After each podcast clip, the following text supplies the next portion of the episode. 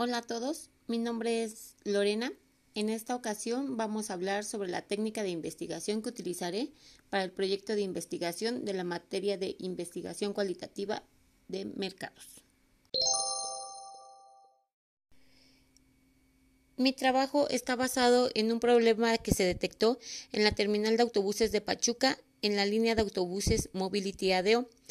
Este se refiere a un paquete que se denomina Más Viajero. Es un nuevo servicio que está ofreciendo la línea para los pasajeros que viajan constantemente a la Ciudad de México, en la que les ofrecen los descuentos adquiriendo un paquete. La técnica que utilizaré para esta investigación es la de la observación, ya que esta nos permitirá obtener la información necesaria sobre las personas y la situación que se presenta, sin que estos se den cuenta de que están siendo investigados.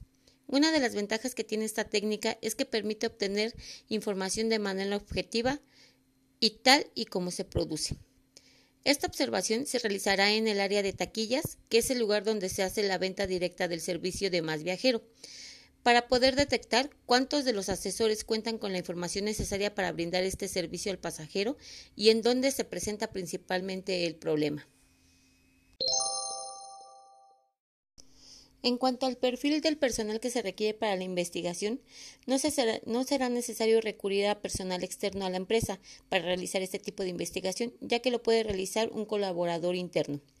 En este caso, el personal que será observado serán los asesores de ventas de la terminal de autobuses de Pachuca, ya que son los que están siendo afectados directamente por la falta de información sobre el nuevo producto.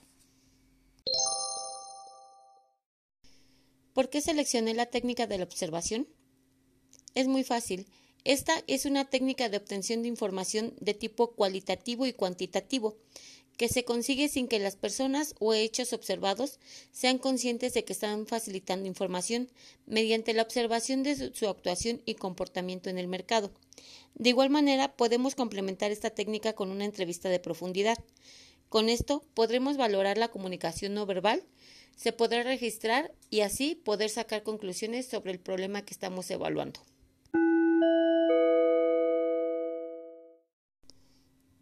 Bueno, compañeros, de mi parte sería todo. Agradezco la atención prestada para esta pequeña introducción de la técnica que utilizaré en mi proyecto. Espero haya sido de su agrado y que pasen buena noche.